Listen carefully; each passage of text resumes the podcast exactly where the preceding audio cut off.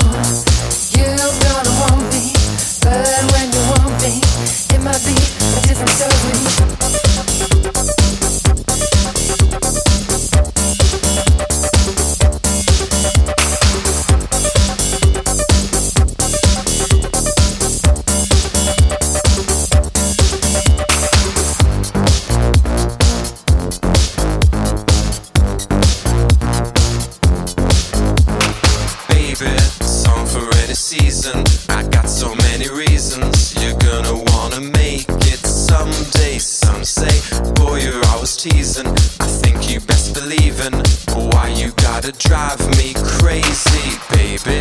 Song for any season. I got so many reasons. You're gonna wanna make it someday. Some say, boy, you're always teasing. I think you best believe in why you gotta drive me crazy. I know you're gonna want me, but when you want me, it might be a different story. I know. You